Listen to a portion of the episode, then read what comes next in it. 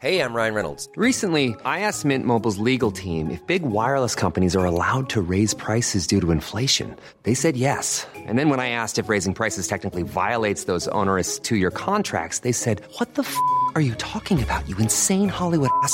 So to recap, we're cutting the price of Mint Unlimited from $30 a month to just $15 a month. Give it a try at mintmobile.com slash switch. $45 upfront for three months plus taxes and fees. Promo for new customers for limited time. Unlimited more than 40 gigabytes per month. Slows. Full terms at mintmobile.com.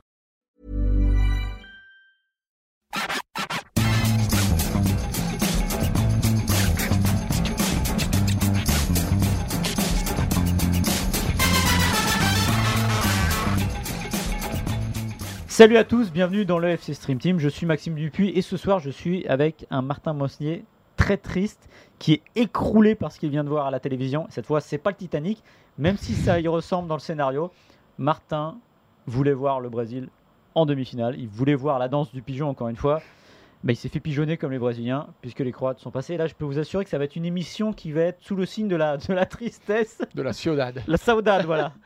Je sais pas ce qui est le plus insupportable entre euh, voir les Brésiliens perdre ou voir Maxime jubiler. Je sais pas ce qu'il y a de plus terrible. Bah oui, je suis dévasté parce que la Coupe du Monde, pour moi, je l'ai suffisamment dit ici, c'est le Brésil. Il n'y a plus de Brésil, bah, il n'y a plus de Coupe du Monde. Mais c'est super parce qu'en fait, on se réjouit, la Croatie en demi-finale. Donc on va avoir Pays-Bas, ce que je disais, hein, on va avoir Pays-Bas-Croatie en demi-finale. Angleterre-Portugal, ça a commencé comme une Coupe du Monde, ça finit comme une Ligue des Nations. Bah, super. euh, super. mais la si Coupe le- du Monde, c'est le Brésil. Le Max. Brésil, pour toi, c'est la Coupe du Monde. Ça doit être malheureux depuis 20 ans. hein. Mais non, mais. Voilà.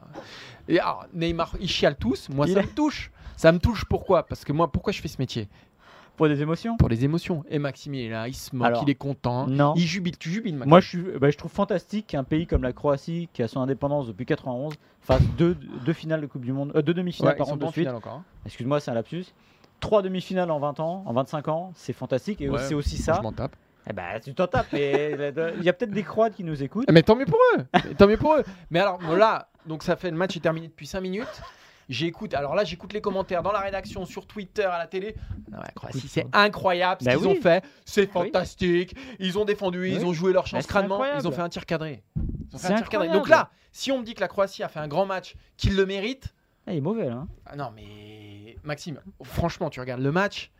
Enfin, Bah, est-ce que tu as vu un grand Brésil? Non, j'ai pas vu un grand Brésil, mais Bah j'ai voilà, j'ai- bah. ah, j'ai encore moins. Tu J'ai toujours vu un plus pareil. grand Brésil qu'une grande Tu Croatie. fais en hein. fonction des moyens que tu as. Ouais, Tu donc- maximises ton talent. Ouais, le bah, ils ont Brésil, un ballon d'or, ils sont finalistes de la Coupe du Monde et ils proposent le ça. Brésil, Bah, ne, le Brésil ne maximise pas son talent. Non, mais ils ont pas été. Mais je te, je te dis pas que le Brésil a été génial. Mais par contre, qu'on vienne pas me dire que la Croatie a été géniale. Juste ah non, ça. ils sont pas, ils sont pas géniaux les Croates. Il n'empêche que ce qu'ils réussissent, c'est fantastique. Ça Voilà. Ça. Et moi, c'est mon petit coup de gueule parce que rien qui m'énerve plus que voir le pauvre Marquinhos qui est obligé de défendre. Regardez l'image, vous n'avez pas vu le but de l'égalisation croate. Il est sur le côté, les mains dans le dos. On oblige les défenseurs à défendre comme ça. Et c'est scandaleux parce qu'il peut rien faire. Voilà. C'est pas du football. Je sais pas ce qu'il fait, euh, mais il est au- forcé de faire ça parce que si malheureusement le ballon il touche à Mimine, on sifflera penalty. Donc les défenseurs ne veulent plus qu'il défende et ça, ça m'agace. Ouais, un peu tout qui m'agace là. Surtout toi, Maxime, d'ailleurs. je suis dégoûté. Bon, on va quand même faire un petit FC Stream Team. De, de, ouais, mais demain, je sais pas dans quel état tu seras. Ah bah demain, moi je vous Enfin, dis. cela dit, Je vous, je vous dis juste un truc, c'est qu'on suis- va vous faire vos, nos pronos. je suis Et pas moi, je vais pas que- vous remonter le moral. hein. Je suis pas certain que tu sois plus, plus triste demain. Je pense que si. Je pense que si, mais bon, on verra. Euh, trois sujets aujourd'hui dans le FC Stream Team. On va se ressaisir, Maxime. hein, Ah bah, moi, ça que- Ah oui, lui ça va. Lui, il est mais. Oh, mais Maxime, mais. Mais, est-ce que- mais pourquoi je n'aurais pas le droit d'être content pour une nation comme la Croatie qui va en demi-finale deux fois de suite? Je, vois pas pourquoi. C'est pas un droit. euh, Mais au fond, qu'est-ce qui te fait le plus jubiler? C'est que la Croatie se qualifie ou que les Brésil soient éliminés Sois tout à fait franc avec toi-même et arrête de raconter des salades aux- à nos auditeurs. bah, euh, Arrête de Non, raconter- non, non. Ni l'un ni l'autre. Non, ni l'un ni l'autre. Je trouve que c'est fantastique. Ah je- Moi, je suis toujours pour le petit, Martin. Le petit, mais sans- euh, j'ai l'impression que tu me parles de l'Ouganda Depuis de- cet après-midi-là, il me parle de la, de la Croatie comme si c'était l'Ouganda ou le Zimbabwe. Faut arrêter un moment. Bon, bref, allez, vas-y, on se ressaisit. Trois parties dans ce FC Stream Team. On démarrera avec Kylian Mbappé. On vous en a beaucoup parlé. Les Anglais en parlent beaucoup. Et on se posera cette question toute simple. Est-ce que ça passe forcément par lui? Est-ce que le destin de l'équipe de France ne dépend que de lui? On s'amusera ensuite à comparer les deux 11. On partira du principe que les Anglais vont jouer à 4 derrière face aux Bleus pour avoir deux, deux, deux 11 miroirs. Et on va tout simplement faire nos choix individuels euh, entre Pickford, entre Lloris, entre Mbappé, Foden, etc. Et on terminera avec nos pronostics. Qui va remporter ce quart de finale entre la France et l'Angleterre? Je vois qu'Adrien fait une sale tête quand j'ai dit qui? Voilà, il n'aime pas quand je fais quand je fais ça. Je crois que les internautes non plus. Euh, je crois que les auditeurs. Les auditeurs. Ouais, bah je, je m'en excuse. Et voilà, et les pronos, bah, on n'est pas d'accord avec Maxime. Donc euh, choisissez votre camp, mais attendez la fin de l'émission. Et si vous voulez aller juste au prono, bah, vous faites avance rapide, avance rapide, avance rapide, avance rapide. Avec tout ça, avec la, déce- Ah la oui, oui, on a- ah oui, qui submerge, on vrai. a oublié quelque chose. C'est vrai, on a oublié quelque chose parce que hier, on vous avait demandé, voilà, on avait dit aux gens, venez nous chercher sur les réseaux sociaux si vous êtes allés au bout de l'émission.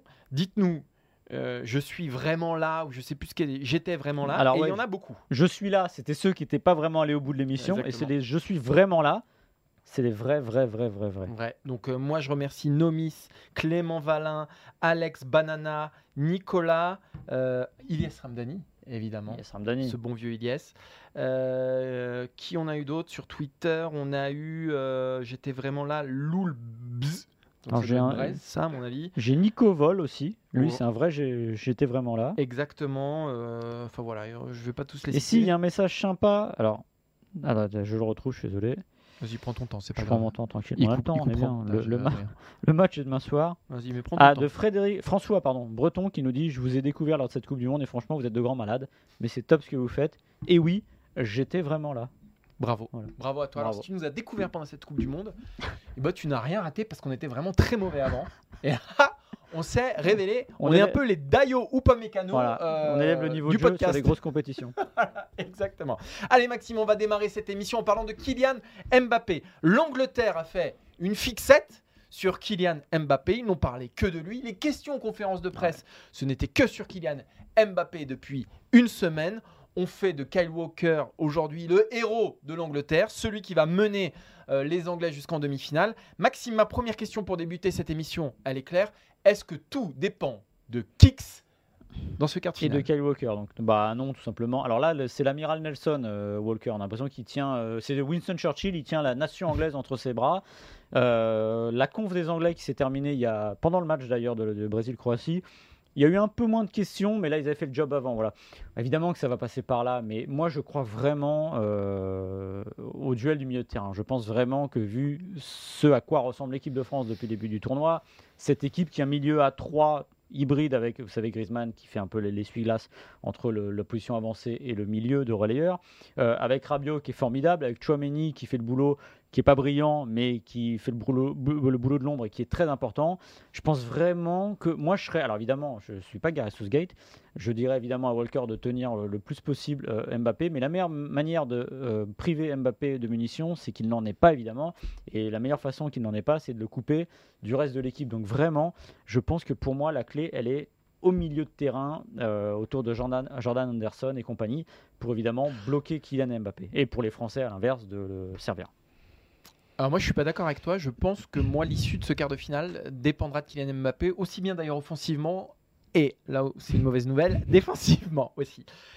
Je vais m'expliquer, mais finalement le raisonnement, euh, il est brillant évidemment, mais il est surtout logique. Kylian Mbappé tient cette équipe de France comme jamais un Français n'a tenu une équipe de France depuis en Coupe du Monde, j'ai jamais vu ça, moi, personnellement. Euh, alors, on peut comparer à, Michel Platini à l'Euro 84, mais en Coupe du Monde, je n'ai jamais vu une telle individualité euh, française. Alors, il faut peut-être remonter à 58 avec Copa, mais bon, j'étais pas né. Bref, c'est inédit à mes yeux. Et donc, ce Kylian Mbappé, il a pouvoir de vie sur cette équipe de France, mais donc, il a aussi pouvoir de mort. Donc, ça passera forcément par lui. On l'a vu en huitième, on l'a vu en phase de poule, on l'a vu aussi face à la Tunisie quand il n'était pas là. Et j'ai malheureusement aussi le pressentiment que euh, l'équipe d'Angleterre va appuyer sur son côté, sur euh, donc le côté droit de l'équipe d'Angleterre. Pourquoi? Parce qu'il y a Mbappé, mais parce qu'il y a aussi Théo Hernandez.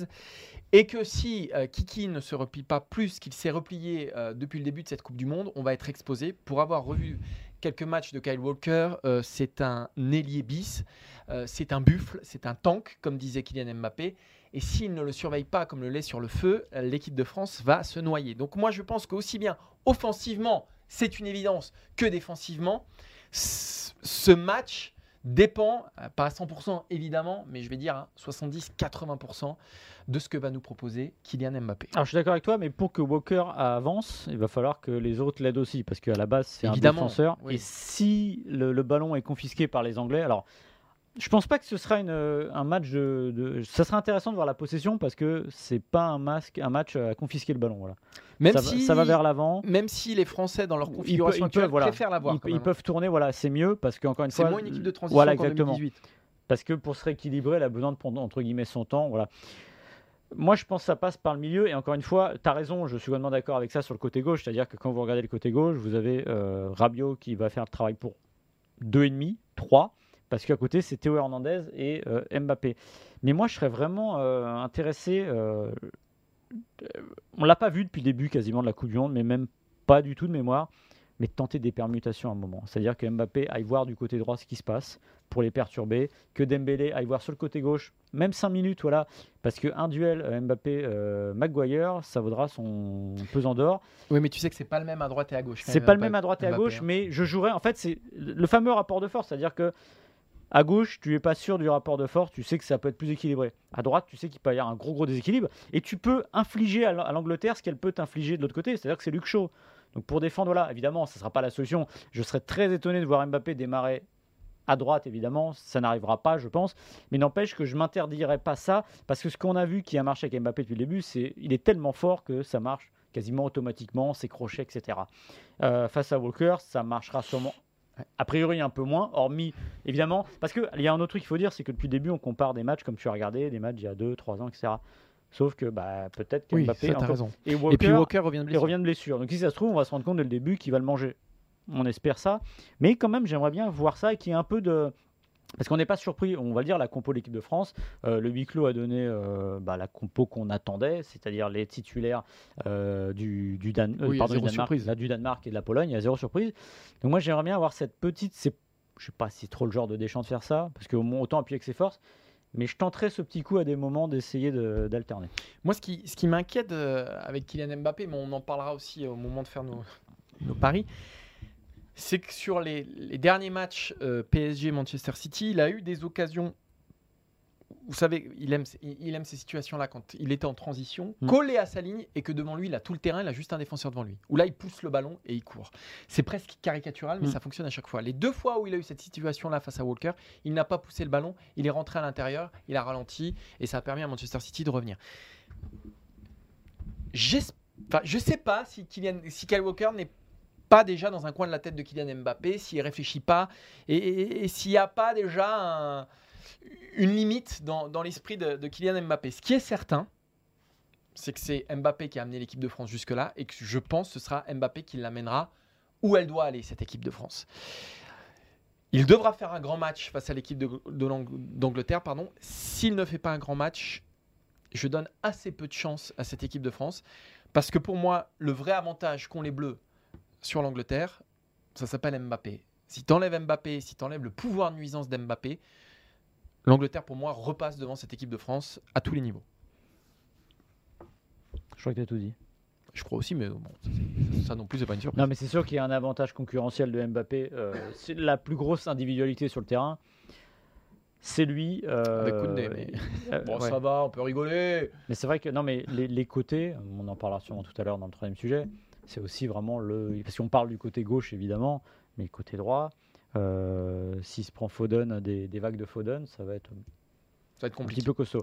Donc, deuxième sujet, on s'est amusé à comparer les deux 11 de départ. Évidemment, le 11 des Bleus, on le connaît à peu près. C'est celui de la Pologne, le 11 titulaire que vous imaginez et que vous avez vu sur le dernier match. Et l'Angleterre, on va partir du principe, on n'en est pas sûr à cette heure évidemment, qu'ils vont jouer en 4-3-3 avec un milieu renforcé, non à 3 derrière, comme l'Angleterre a pu le faire euh, face à des grosses équipes.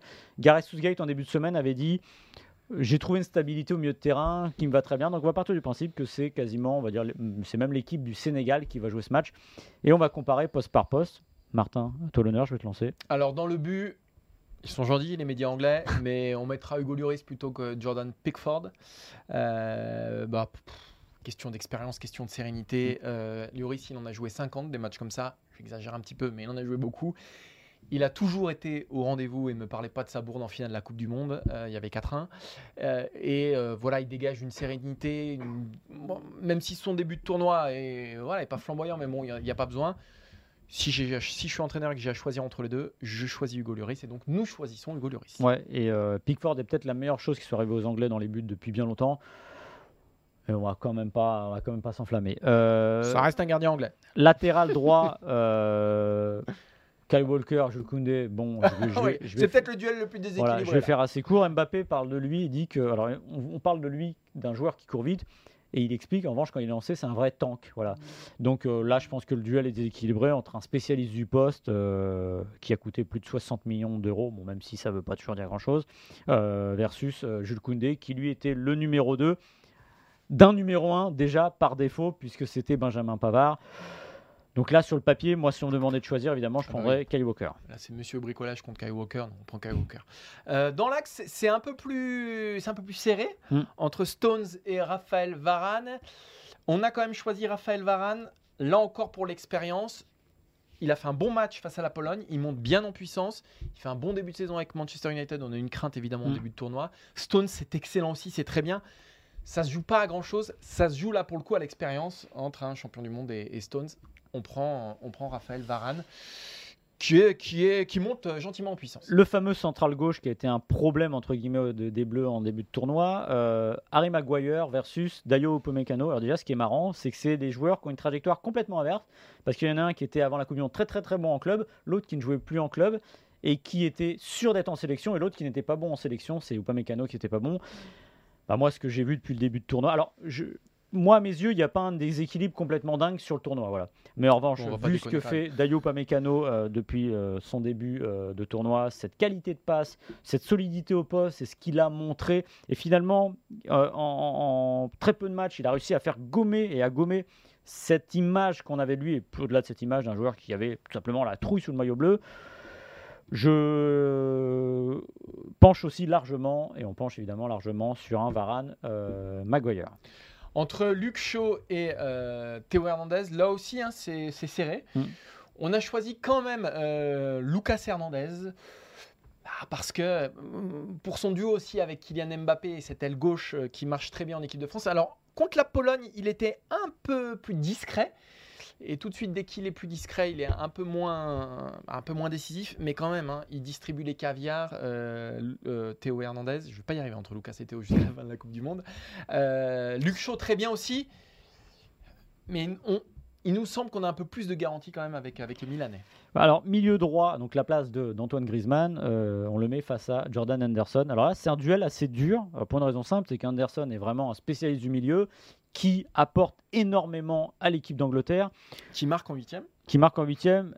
Et euh, voilà, c'est un point d'équilibre, mais à la manière de Griezmann, qui est un point d'équilibre d'une autre manière, c'est-à-dire un point d'équilibre déséquilibré. Voilà. Euh, on va quand même pencher sur Antoine Griezmann euh, parce que bah, Parce qu'on est français. parce qu'on parce qu'on l'aime bien déjà et parce que bah, son tournoi est quand même plutôt pas mal. Il y a eu la première mi-temps contre la Pologne qui était moins bien où il faisait pas exactement ce que Deschamps voulait, mais quand même, euh, moi si j'avais le choix dans les deux 11, je viserais Antoine Griezmann pour tout ce qu'il peut faire là et ce qu'il peut faire encore plus sur un terrain. Rice, euh, Chouameni. Là aussi, c'est compliqué et l'écart, il est mince entre les deux. Bon, on a encore choisi Chouameni. Non, mais Non, mais on n'a pas choisi que des Français. on hein, n'a pas choisi que des Français. Restez jusqu'au Mais en bout. même temps, Mais bon bref. si vous n'êtes pas d'accord, venez, venez nous, euh, venez parler avec nous. Mais bon, Chouameni, euh, à ce poste, d'ailleurs, il y aura un excellent euh, article demain sur eurosport.fr de Maxime Dupuis sur Aurélien Chouameni. Chouameni, ce qu'il montre au Real, ce qu'il montre depuis le début de sa carrière, c'est extraordinaire. De toute façon, voilà, il- en termes de potentiel, il n'y a, a pas photo. Sur ce tournoi, il est en dessous des attentes, mais parce que les attentes étaient gigantesques. En revanche, euh, ce qu'il fait quand même, il, libère Griezmann, il libère Rabiot, il est capital pour l'équilibre de cette équipe. Euh, voilà pourquoi on l'a choisi, même si Rice, lui aussi, hein, et, et lisez ce que disent les joueurs d'Angleterre ou Southgate sur lui, lui aussi, hein, c'est le point d'équilibre, c'est un, joueur majeur. Désolé, mais on, choisit quand même Chou- Chouameni. Bellingham contre Rabiot. Alors là, c'est peut-être le choix le plus dur du milieu de terrain parce qu'on est sur deux joueurs qui globalement réussissent euh, leur Coupe du Monde. Et on penche quand même vers l'anglais, vers Bellingham, parce que pour la raison simple, c'est que euh, il a un plafond quand même qui paraît plus haut.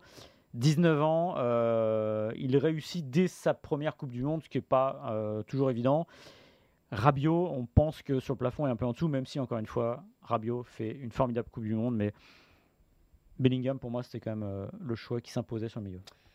Ailier droit, entre Saka et Dembélé. euh, on n'était pas forcément d'accord là, si? Non, Non. si tu étais d'accord avec moi ou pas? Ah si si si. Oui, si. Saka? Ouais, on a, Oui, plutôt oui. Choisi, euh, on a plutôt choisi Saka. Parce qu'il a ce qui manque un petit peu à Dembélé euh, depuis le début de la compétition.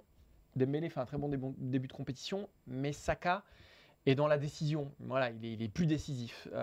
Dembélé, c'est une passe décisive, me Mm. semble-t-il, depuis le, le début. Alors, il crée du danger, il crée de l'incertitude, mais fatalement, ça penche beaucoup plus de l'autre côté. Euh, Saka, il marque. Saka, lui aussi, crée de l'incertitude, crée du danger, mais en plus, il marque.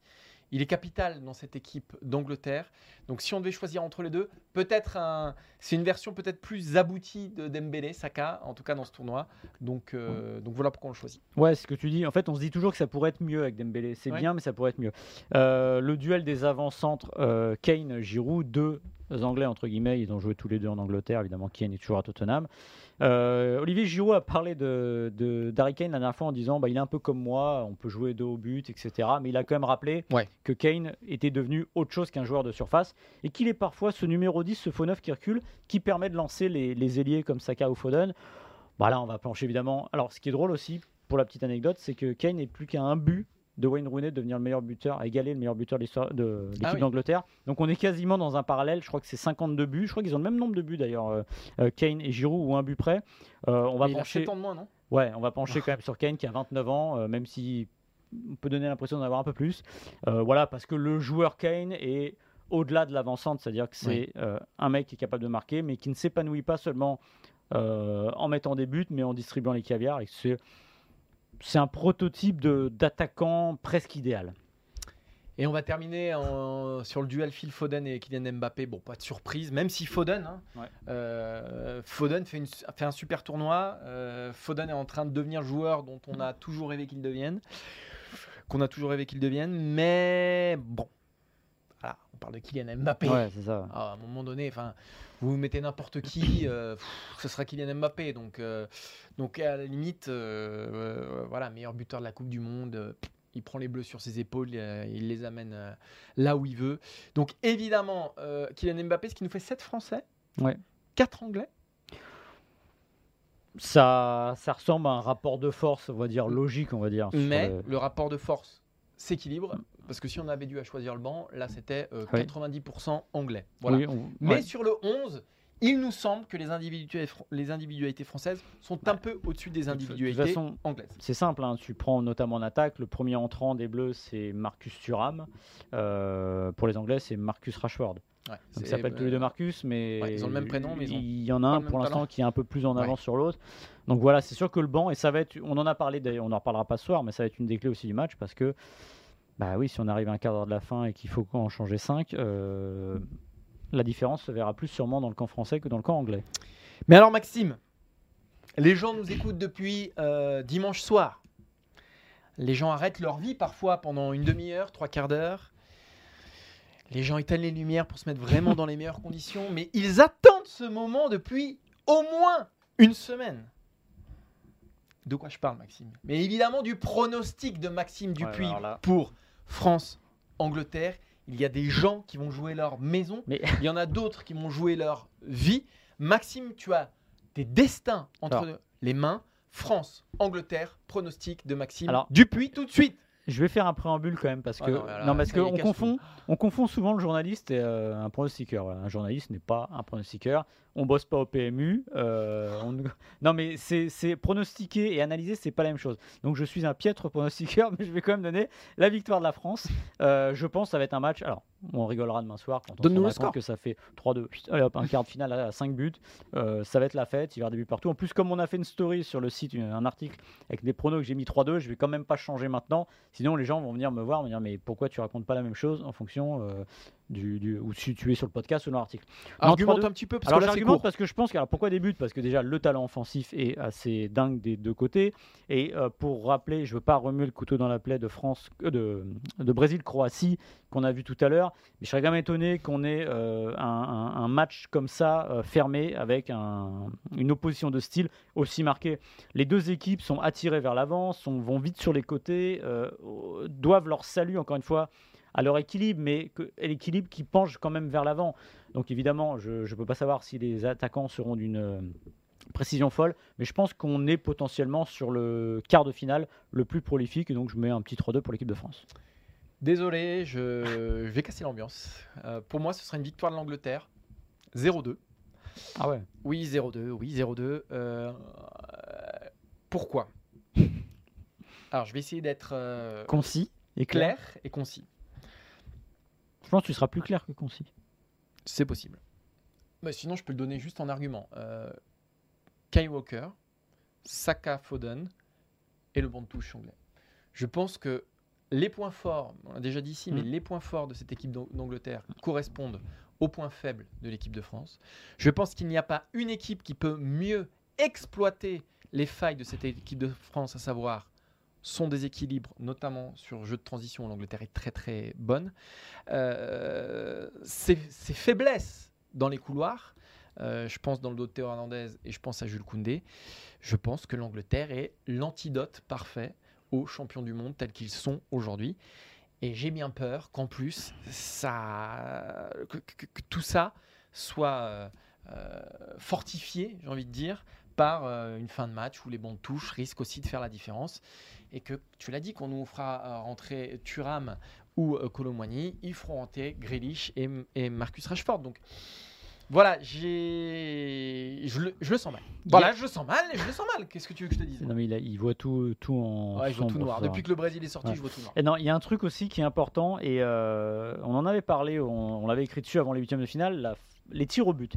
Les Bleus n'avaient pas travaillé les tirs au but, ils ne les ont pas travaillés, je pense qu'ils ne les ont toujours pas travaillés. En revanche, les Bleus ont travaillé les coups de pied arrêtés, ce qui est aussi une menace dont on ne parle pas beaucoup côté anglais, et un problème aussi pour les Français. Et raison, moi, Didier Deschamps a expliqué euh, que bon, des fois les séances elles changent, voilà. Bon, des fois on met des petites touches différentes. Et là, cette fois, ils ont travaillé les arrêtés, alors que c'est absolument pas une spécialité française. Et, et d'ailleurs, c'est pas seulement Deschamps. euh, J'ai vu d'autres sélectionneurs En, de- en travaillaient pas- 2018, c'était une spécialité française. Oui, non, non, mais de les travailler. Ah, pardon, Voilà. excuse-moi. Euh, et notamment, les, je parle aussi surtout des coups de pied arrêtés défensifs. Voilà. On avait vu au Danemark, ça avait été quand même un petit naufrage. Souvenez-vous, c'était en septembre, ça paraît bien loin, mais n'empêche. et je pense qu'en effet, qu'il va y avoir quand même un travail à faire euh, quand ça va monter, un Harry Maguire, ou quand ça va être tiré du Ouais, côté anglais. Stones, c'est costaud dans les airs. Là, il y a un vrai, vrai danger pour les, pour les Français. Et dans mes 5 buts, je serais quand même pas étonné qu'il y ait un petit coup de boule euh, sur un coup de pied arrêté euh, anglais, mais juste un. Moi, j'ai peur que ce soit notre avant-dernière émission, Maxime, euh, aujourd'hui. Que demain, ce soit un peu le chant du cygne. Qu'on se, dira- qu'on se dise non pas au revoir, mais adieu. Vraiment, je... en fait, plus, plus la semaine avance, moins, euh, moins j'ai confiance. Parce que cette équipe d'Angleterre, franchement, euh, oui, elle fait peur. Et puis, et puis sur les Alors- histoires aussi, sur les, les histoires de ces sélections, cette équipe d'Angleterre, quand même, Alors, ouais. et- euh, elle a de plus en plus la pancarte, Et- c'est-à-dire qu'elle avance tournoi après tournoi, année après année, demi en 2018, euh, finale en 2021. Voilà, ça me rappelle Et- un petit peu l'équipe de France, euh, son cheminement avant d'être championne du monde.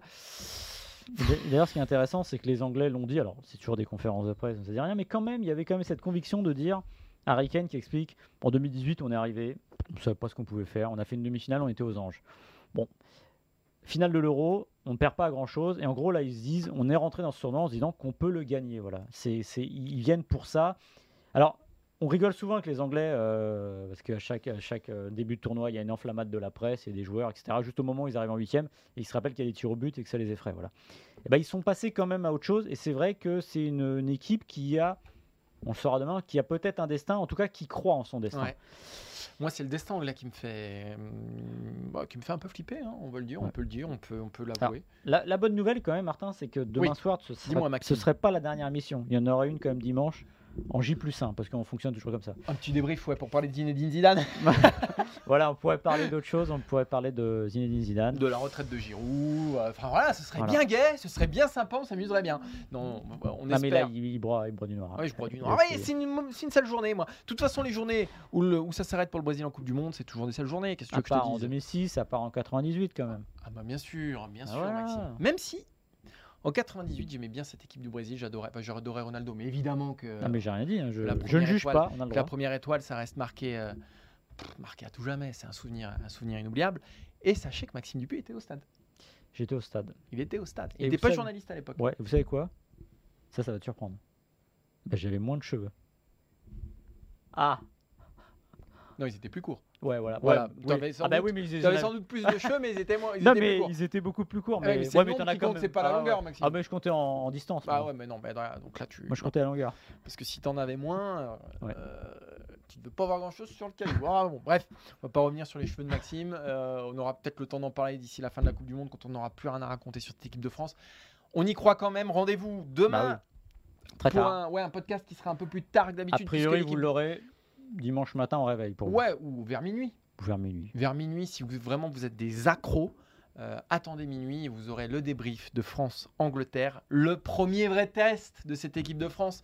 Parce que l'Australie, le Danemark, la Tunisie, la Pologne, c'est bien sympa, mais Mais c'est ça qu'on veut, c'est ça la Coupe Ouais, du Monde. oui, c'est ça la Coupe du Monde. Exactement. C'est ça la Coupe du Monde. On termine là-dessus, Maxime. On remercie Adrien à la Real, Quentin au visuel, Maxime à la diarrhée verbale. Je t'aurais bien demandé une petite danse du pigeon, mais on ne verra pas. Ah non, là, le pigeon, il est, il est décédé, là, le pigeon. Euh, c'est plutôt la danse du, du corbeau, là. Euh, et rendez-vous demain pour un débrief épicé de France-Angleterre. Ciao. Salut.